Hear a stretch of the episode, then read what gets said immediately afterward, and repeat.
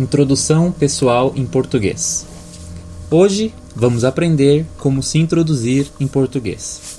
Primeiramente, eu vou me introduzir.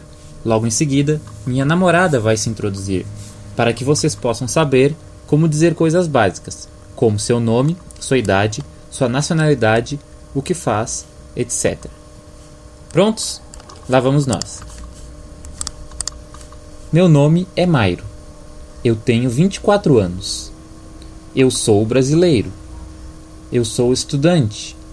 Eu estudo línguas e literatura. Eu estudo japonês e inglês. Eu gosto de esportes, livros, músicas, videogames, etc. No futuro, eu gostaria de morar no Japão e ser um professor. Agora, minha namorada vai se introduzir. Meu nome é Ayla eu tenho 16 anos. Eu sou brasileira. Eu também sou estudante, porém ainda estou no colegial. Recentemente eu comecei a estudar japonês. Eu também estudo inglês de vez em quando. Eu ainda não sei o que quero ser no futuro, mas também gostaria de ir para o Japão.